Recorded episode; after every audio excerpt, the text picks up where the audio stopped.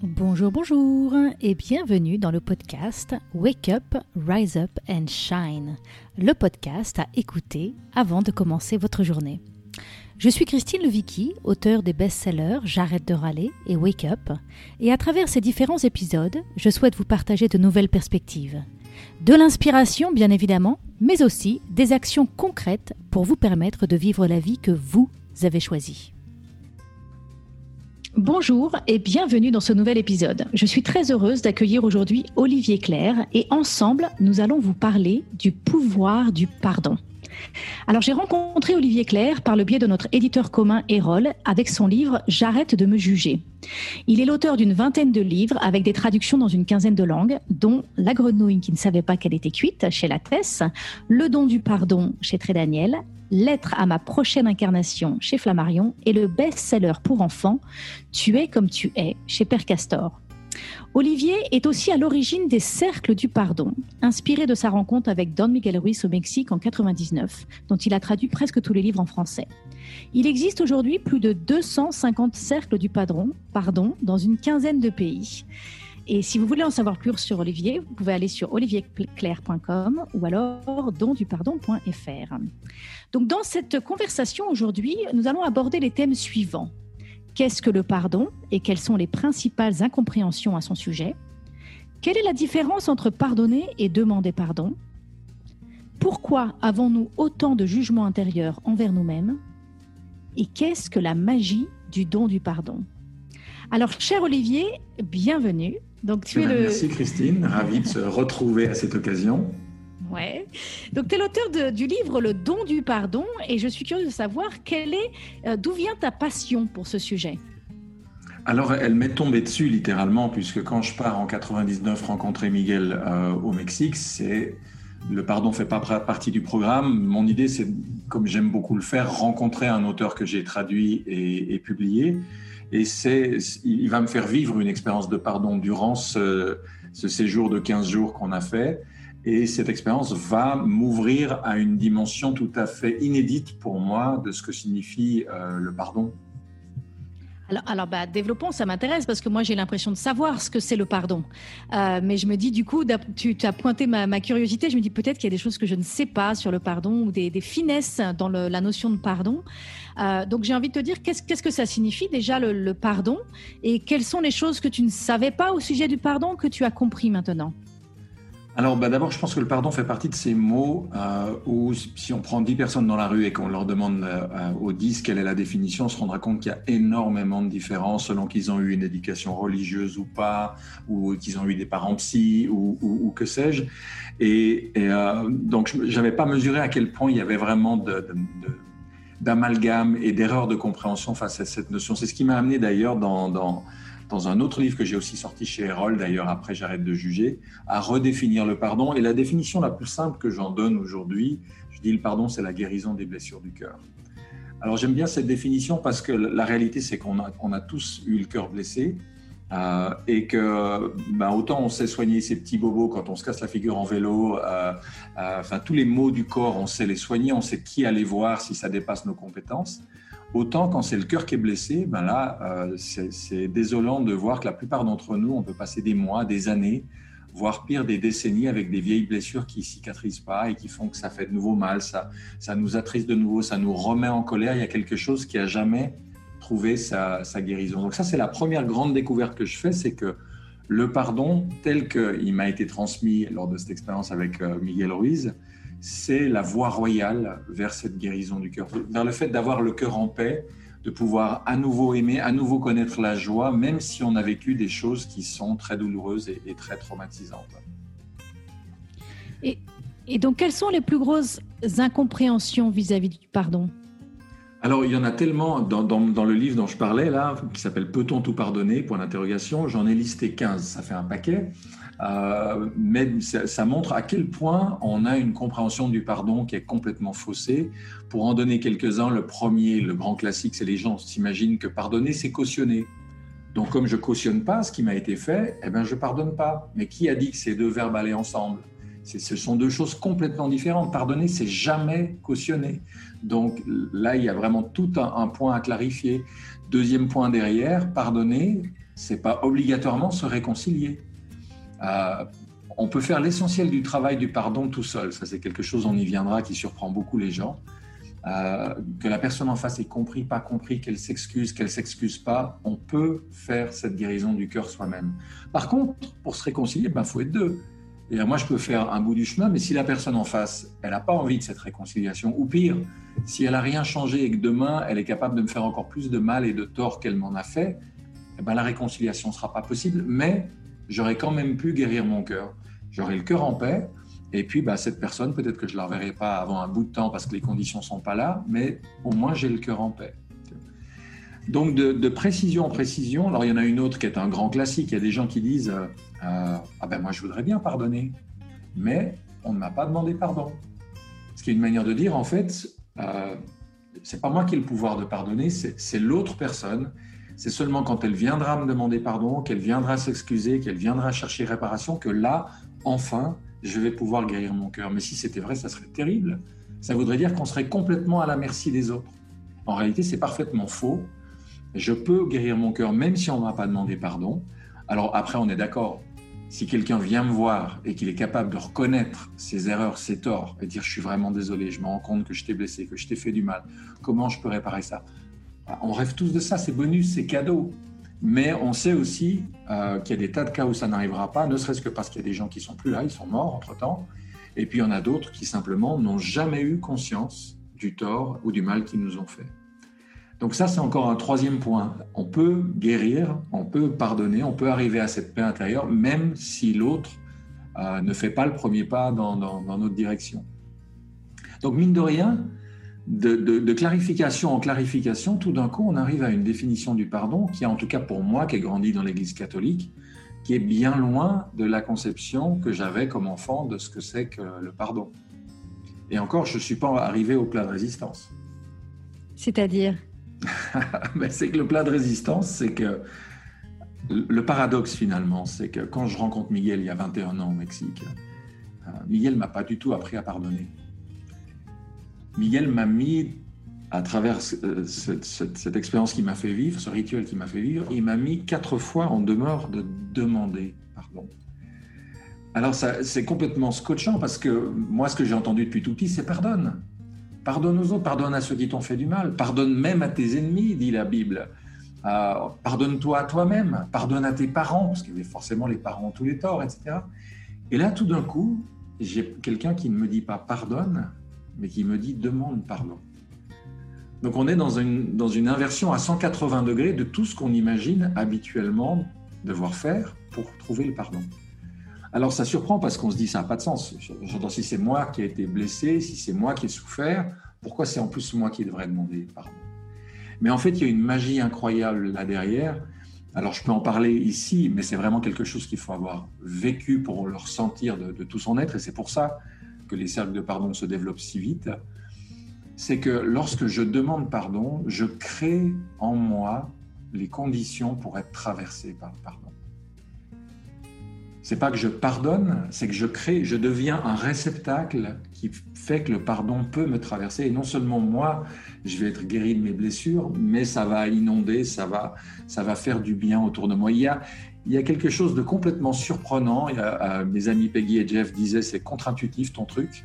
Oui, c'est complètement contre-intuitif, mais n'empêche qu'il se passe quelque chose. C'est-à-dire que mon ego, la partie en moi qui croit, qui est sûre que moi j'ai raison, toi tu as tort. Moi je suis une victime, toi tu es un salaud, un bourreau ou je ne sais quoi. Il y a un moment où quelque chose lâche à l'intérieur, où cette arrogance, cette prétention, ce qui fait que finalement on crée sa propre prison intérieure.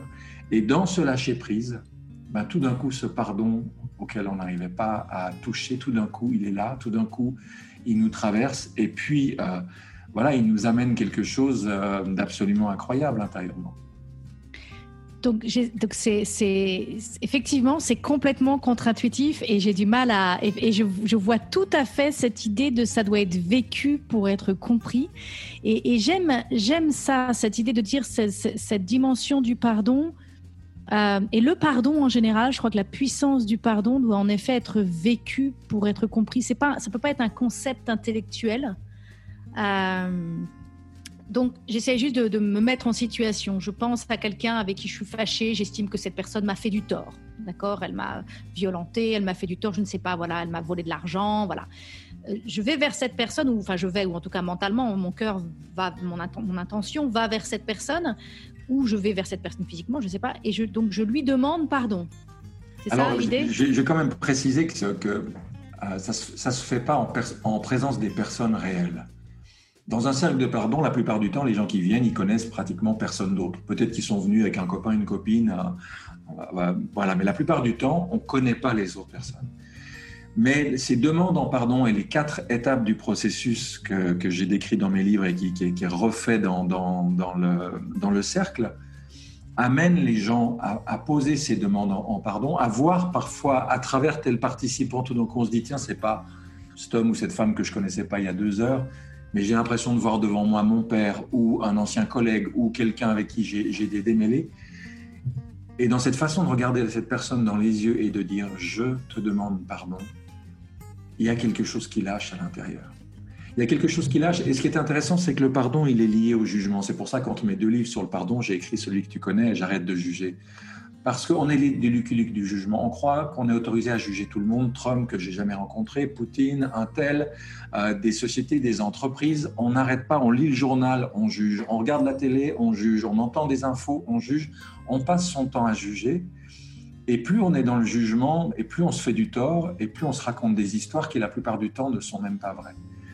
Dans le pardon, il y a tout d'un coup un moment, qui, quelque chose à l'intérieur de nous qui se dit, mais qui je suis pour juger l'autre? Comme disait Goldman, hein, si j'étais né en 17 à Heidenstadt, qu'est-ce que je sais de la vie de ces gens? Est-ce que j'ai, comme disent les Amérindiens, marché tant de kilomètres dans leurs mocassins pour savoir ce que c'est que d'être eux, d'avoir eu leur éducation, leur vie? Qui je suis pour les, les, juger? Hmm. En fait, ça, ce, travail sur le pardon de cette façon-là, il amène le développement d'une empathie profonde et il amène une, une baisse considérable de ce pli qu'a toute notre société. Toute notre société est construite comme ça. On se croit tous habilités à juger tout et tout le monde. Et c'est même pire que ça, c'est-à-dire que comme journaliste, plus tu juges les gens, plus on pense que tu es un bon journaliste. Plus au contraire, tu dis, tiens, ça c'est chouette, ça c'est beau, c'est merveilleux, plus on pense que tu es nunuche et que tu manques de discernement. Exactement. Le jugement est une preuve de discernement. Enfin, c'est pas vrai, hein, mais on, prend le jugement comme une preuve de discernement. Et du coup, on passe notre temps à juger. Et ça, je, me permets de rebondir là-dessus parce que quand j'ai décidé, moi, d'arrêter de râler, euh, c'est une des premières réalisations. J'ai réalisé que je passais mon temps à pointer du doigt les coupables. Et que c'est comme si ça me donnait de la consistance. Vraiment, ça me donnait une impression d'exister, en fait. Quand je pointais du doigt le coupable, comme il y avait un coupable, j'existais. Et ma souffrance existait du coup enfin je sais pas comment dire ça, ça donnait vie à quelque chose. Et donc il y a une part de moi qui pensait que quand je pointais du doigt le coupable, donc je mettais mon doigt vers l'avant, je pensais que j'étais dans une, force de pouvoir, une forme de pouvoir. C'était voilà, si j'accuse, donc j'ai le pouvoir d'accuser. Euh, alors je pouvais accuser mon patron, mes enfants, le président, euh, le chauffard sur la route. Hein. Quelque part, j'avais l'impression d'être dans une forme de pouvoir. Et en fait, j'ai compris que c'était tout l'opposé parce qu'en fait, dès que j'accuse l'autre, je deviens sa victime. Et, donc, si j'arrête d'accuser, ben j'arrête je suis victime de personne. Donc, quand j'arrête d'accuser, je suis libre. Et je me demande s'il n'y a pas quelque chose du même ordre dans ce que tu es en train de, dans ce que es en train de, décrire. Euh, en demandant Bien sûr, parce pardon, que dans, dans, dans l'accusation, c'est bah, l'ego en moi qui jubile parce que moi j'ai raison, toi. Et, et, en fait, le, ce qu'il y a d'extraordinaire, c'est quand tu dis je te demande pardon, qui que ce soit que tu es en face de toi à ce moment-là, ces quatre mots-là, l'ego n'est pas capable de les dire. Donc quand tu les dis, il y a quelque chose à l'intérieur qui, qui, lâche. Et quand je dis qui lâche, euh, euh, voilà, très concrètement, moi j'ai vu des gens à la, première demande qu'ils font dans le cercle, quand on arrive à ce moment-là, c'est les vannes qui s'ouvrent. C'est-à-dire que tout ce qui a été retenu, tout ce qui a été contenu, ces pleurs, cette colère, ça se déverse, ça se libère. C'est pour ça qu'une autre image que je donne du pardon, je dis c'est la douche du cœur. On trouve tous normal aujourd'hui de prendre une douche euh, tous les jours pratiquement. L'hygiène physique s'est développée alors qu'il y a 100 ans, on était loin de ça, on utilisait plus de, de parfum que de savon. Mais je dis aux gens, et la douche du cœur alors? Vous n'avez pas l'impression que vous avez des émotions qui fermentent depuis 10 ans, mais 20 ans Mais les gens ont peur, les gens ont très peur d'ouvrir ces vannes, quelque part, garder son cœur fermé, mettre son armure et bien garder euh, son cœur, euh, euh, c'est plus facile, enfin c'est plus facile, je ne pense pas que ce soit vrai, mais on, peut avoir peur d'ouvrir cette vanne parce qu'on ne sait pas ce qu'on va y trouver et on peut avoir peur de se laisser embarquer par ça. Oui, mais après, la question, c'est de savoir est-ce que je veux que ma vie soit dictée par la peur, par la colère? Est-ce que je veux passer ma vie à réagir? Quand dans les accords Toltec, deuxième accord Toltec, prenez pas les choses personnellement, ça veut dire quoi? Ça veut dire bah, arrêter de vivre une vie qui n'est faite que de réaction. Un de mes amis il y a 30 ans disait le sage agit, l'homme ordinaire réagit. Voilà. On est la plupart du temps dans la réaction émotionnelle. Tu sais, quand on parle de lavage de cerveau, par exemple, c'est un mot très mal, euh, très mal défini c'est pas pas le cerveau qu'on lave quand on veut manipuler quelqu'un. On s'occupe de son cœur. Si je veux manipuler quelqu'un, je, travaille soit sur la peur, soit sur la colère. C'est les, les, deux plus grands outils de manipulation politique et sociale. Et quand tout d'un coup, tu donnes une clé aux gens qui permet de libérer leur cœur de la peur, du ressentiment, de la rancune, de l'envie de vengeance, etc., eh bien, comme tu le disais mot pour mot tout à l'heure, tout d'un coup, on est libre. Et quand on parle de liberté de penser, moi je dis aux gens, mais vous savez, il n'y a aucune liberté de penser si je ne suis pas libre dans mon cœur. Est-ce que vous croyez sincèrement que quand j'ai le cœur truffé de ressentiment, de rancune, de jalousie, je suis capable de faire de la pensée positive? Mais pas du tout. Hmm. Donc le cœur, il est entre la tête et les mains et il influence tout ce que je pense et tout ce que je fais. Hmm. Exactement. J'ai vraiment l'impression que, que euh, ces, pratiques de connexion à notre cœur et de nettoyage du cœur, de, moi j'appelle ça aussi faire chanter son cœur, toutes ces mhm. pratiques où on rentre en lien avec notre cœur, en effet, nous aident à libérer notre esprit et à connecter à notre intelligence supérieure en fait, à, notre, euh, à notre intelligence globale euh, supérieure qui n'est pas justement seulement l'intelligence de notre cerveau qui, lui, est bombardé de discours euh, qui vont dans tous les sens, qui nous divisent, qui nous séparent, et donc en fait qui est un peu court-circuité. Euh, et donc je sens que dans, cette pratique que tu nous proposes, euh, avec le, cercle du pardon et le pardon, on peut bah, faire ce nettoyage, faire cette douche du cœur et, revenir à l'essentiel en fait, et, remettre l'amour au cœur de nos choix. Exactement. Exactement. Et c'est vrai que ça donne une énorme liberté parce que je vois bien dans, les moments où l'actualité nous bombarde d'informations qui font peur ou d'informations qui nous mettent en colère, etc. Bah, tout d'un coup, on est pris. Et quand on est pris par l'émotion, on n'est plus capable de penser posément.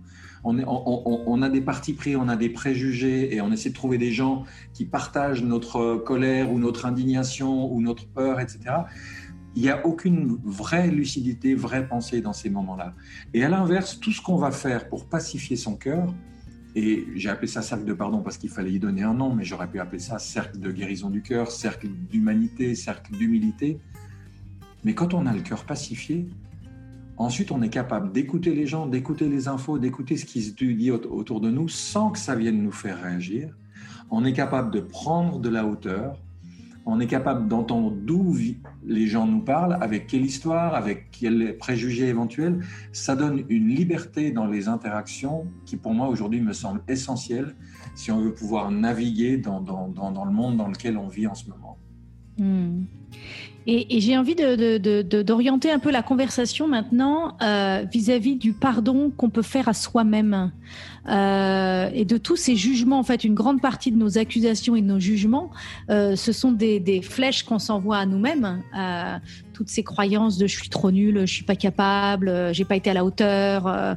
et donc, est-ce que est-ce que c'est quelque chose qui est adressé aussi dans le, dans le cercle du pardon ou dans ta démarche? Comment tu vois ça, ah le pardon de soi? Je dirais même que c'est pratiquement l'aspect le plus important dans les quatre étapes que m'a fait vivre euh, Don Miguel, le pardon à soi, il vient en dernier. Il vient en dernier, pourquoi? Parce que c'est le plus difficile et que c'est les quatre, les trois étapes précédentes qui créent les conditions pour enfin arriver à ce pardon à soi. Moi, depuis 20 ans que je suis dans cette aventure, je suis effaré, il n'y a pas d'autre mot, du niveau de jugement de soi, de mépris de soi, de haine de soi, dans lequel vivent la plupart des gens. Et dans mes ateliers, je dis, vous savez, ce qui est intéressant, c'est que on a dû apprendre à se juger. Prenez un bébé quand il est tout petit, il rigole, il saute, il bouge, il a comme envie de s'amuser. Il va devoir apprendre à se juger. Ben ça, c'est une super nouvelle. Ça veut dire que la plupart de nos jugements ne sont pas nos jugements.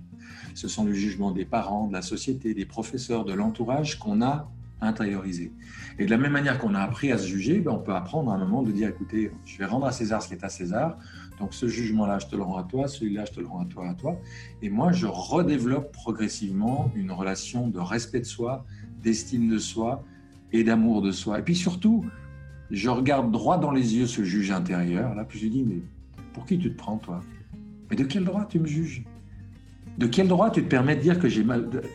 La, la, loi, un juge au tribunal, il a, un code pénal, il a quelque chose sur, quoi, sur lequel baser ses jugements, mais toi, tu me juges d'après quoi?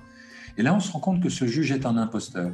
Et que c'est un imposteur qui se place au-dessus des lois naturelles, puisque je ne suis pas malade. Donc la vie ne me condamne pas, ne m'a pas mis une pathologie épouvantable. Et puis je suis pas en prison non plus, donc les lois humaines n'ont pas estimé que les erreurs, les maladresses et les fautes que j'avais faites méritaient que je, passe 20 ans derrière les barreaux. Et puis j'ai pas non plus reçu une foudre céleste qui m'a réduit en, tas de cendres. Donc même le divin, le sacré, le spirituel, lui non plus ne m'a pas jugé. Alors c'est quoi cette voix en moi qui se met au-dessus de la nature, au-dessus des lois humaines et au-dessus du sacré et du divin? Mais c'est l'incarnation de la prétention absolue. Donc à un moment, pouvoir regarder ce juge. Moi, j'aime bien mettre une image, et je dis depuis des années, je dis toujours la même chose, peut-être que les, jeunes générations comprendront moins, mais je dis, moi, mon juge intérieur, je lui ai donné une apparence très concrète. C'est les deux vieux dans la loge du Muppet Show qui passent leur temps à critiquer et à casser tout ce qui se fait sur scène. Alors, il y a certainement d'autres dessins animés, d'autres films ou d'autres images qu'on peut choisir, mais j'aime bien cette idée-là parce que ces deux vieux, est-ce que je vais arriver à les faire se taire? Non, ça fait tellement d'années qu'ils radotent mais je suis pas obligé de croire ce qu'ils racontent. Je peux leur dire cause toujours, Pépé. Et puis je peux écouter une autre voix, comme Marianne Williamson, comme Miguel Ruiz, comme d'autres, des gens qui nous restituent cette, beauté intérieure, cette, cette dimension de lumière, etc. Et puis arriver petit à petit à ce pardon à soi, à cette réconciliation avec soi et à développer une relation avec soi qui est, qui est juste merveilleuse. Hmm.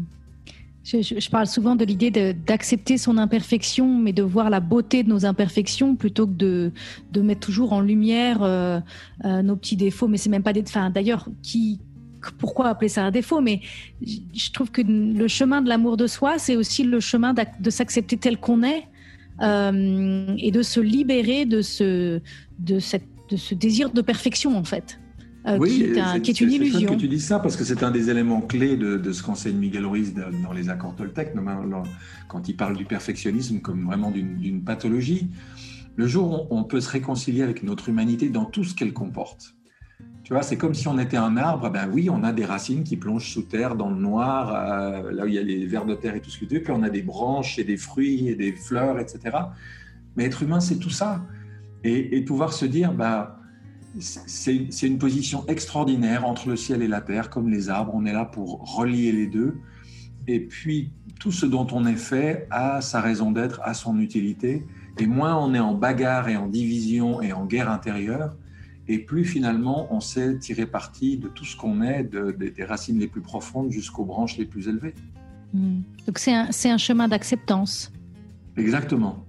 Exactement. Ah, ben, voilà, pouvoir à un moment s'accepter comme on est. Et, ce qui est génial, c'est que plus je m'accepte comme je suis, mais plus avec mon conjoint, avec mes enfants, avec les autres, ben, je prends de plus en plus les gens comme ils sont. Et même quand des gens ont des comportements qui, sortent voilà, de la légalité, qui sortent du cadre, qu'on fait des choses qui sont des fois laides et moches, quand on prend le temps de les rencontrer, quand on prend le temps de voir d'où ils viennent, quelle est leur histoire, ce qu'ils ont vécu, d'où ils viennent, etc., mais il y a un moment où on se dit, mais en fait, l'autre, c'est moi. Ce qu'il a fait, je l'aurais probablement fait la même chose si j'avais vécu la même chose que, que, lui. Qui je suis pour, pour me dire, l'autre est complètement différent de moi, il est, il est alien, il est...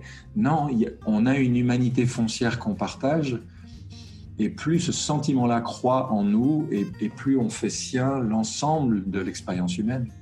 Hmm c'est difficile hein, quand je fais des séminaires. Euh, euh, il y a toujours cette question qui revient. Les gens disent oui, mais ici dans la salle, dans ce séminaire, il y a que des gens bien, il y a que des gens bons, mais dehors, faut se protéger. Dehors, il y a des gens méchants, il y a des gens malsains, il y a des gens euh, et vraiment cette très difficile pour certaines personnes de vraiment croire en la bonté de l'homme et, faire la séparation entre la bonté de l'homme et une action qui a été jugée par la loi.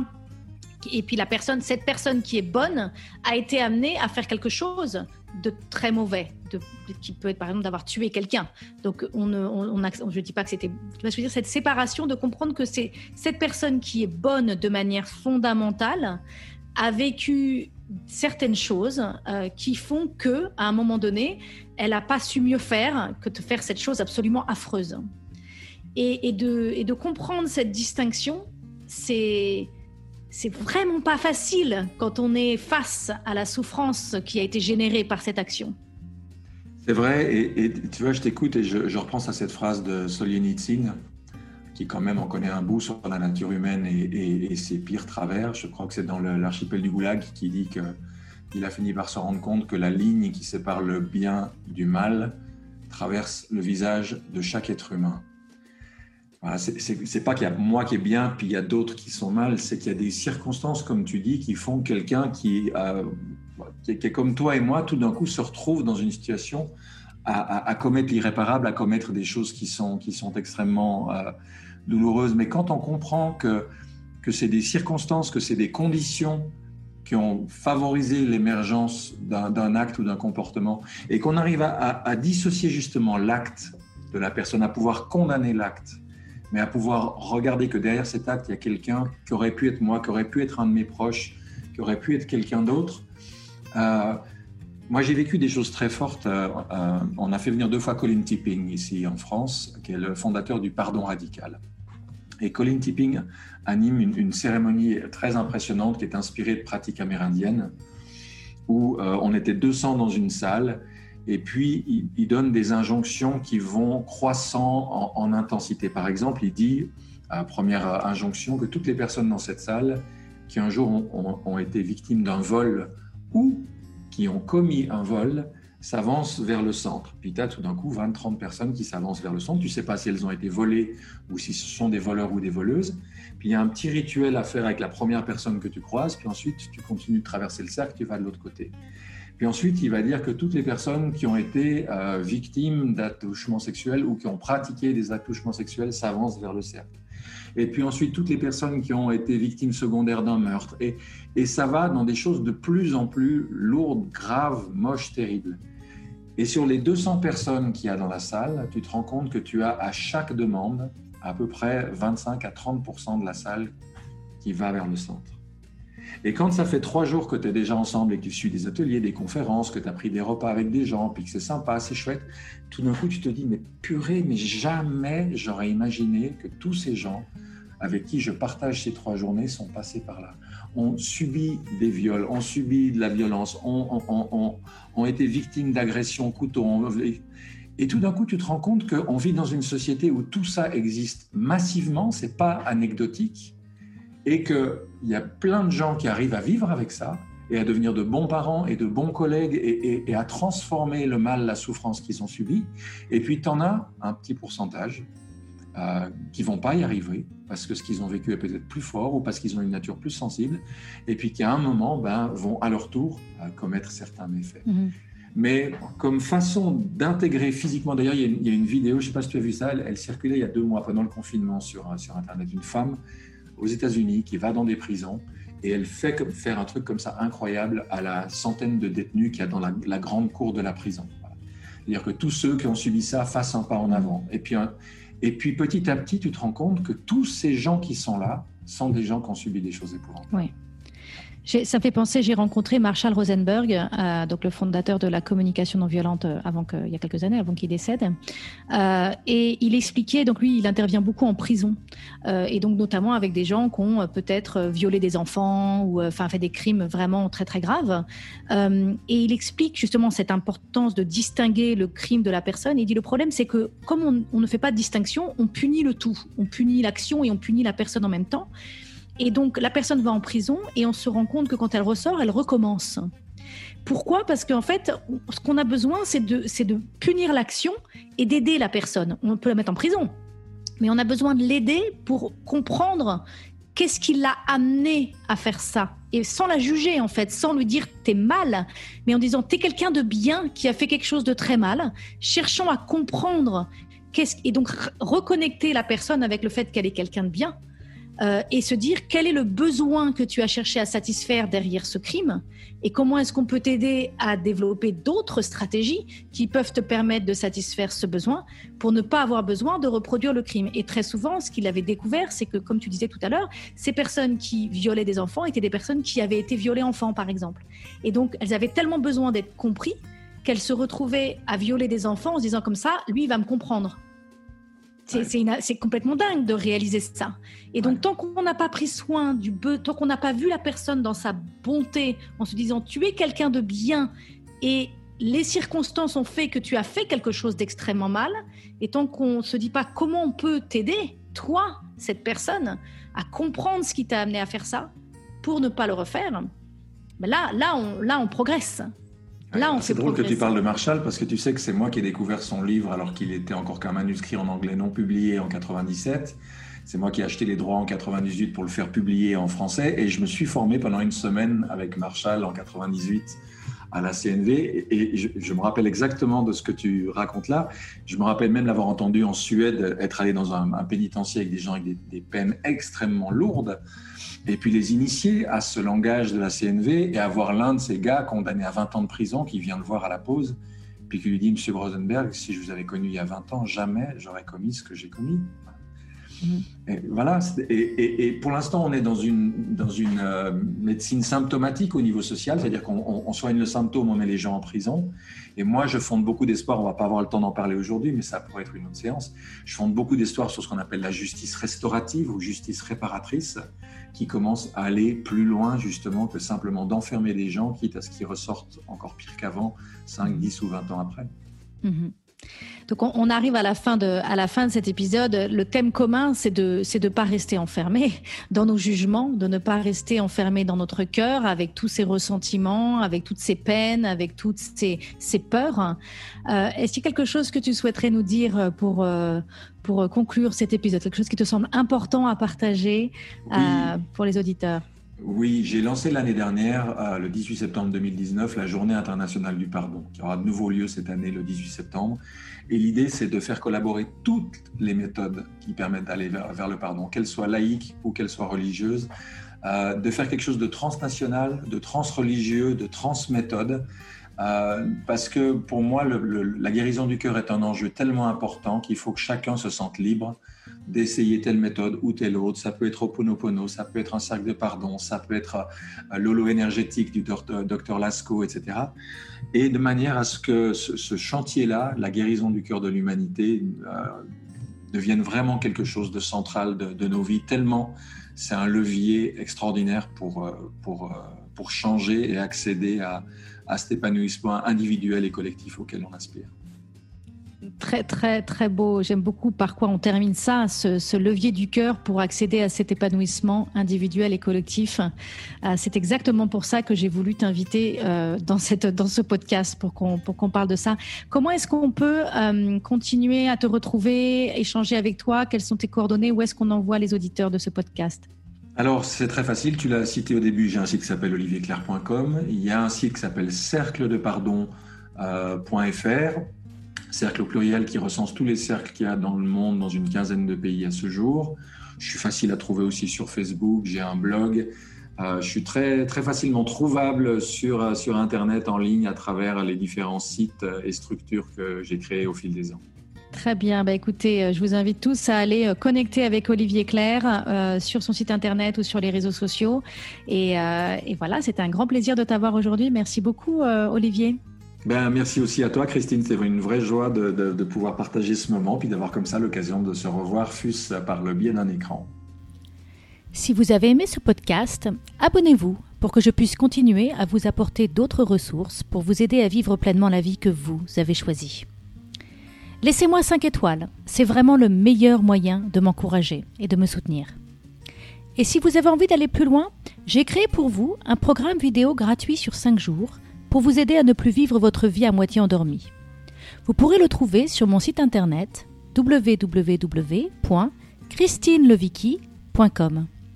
À bientôt pour un autre épisode à écouter avant de commencer votre journée.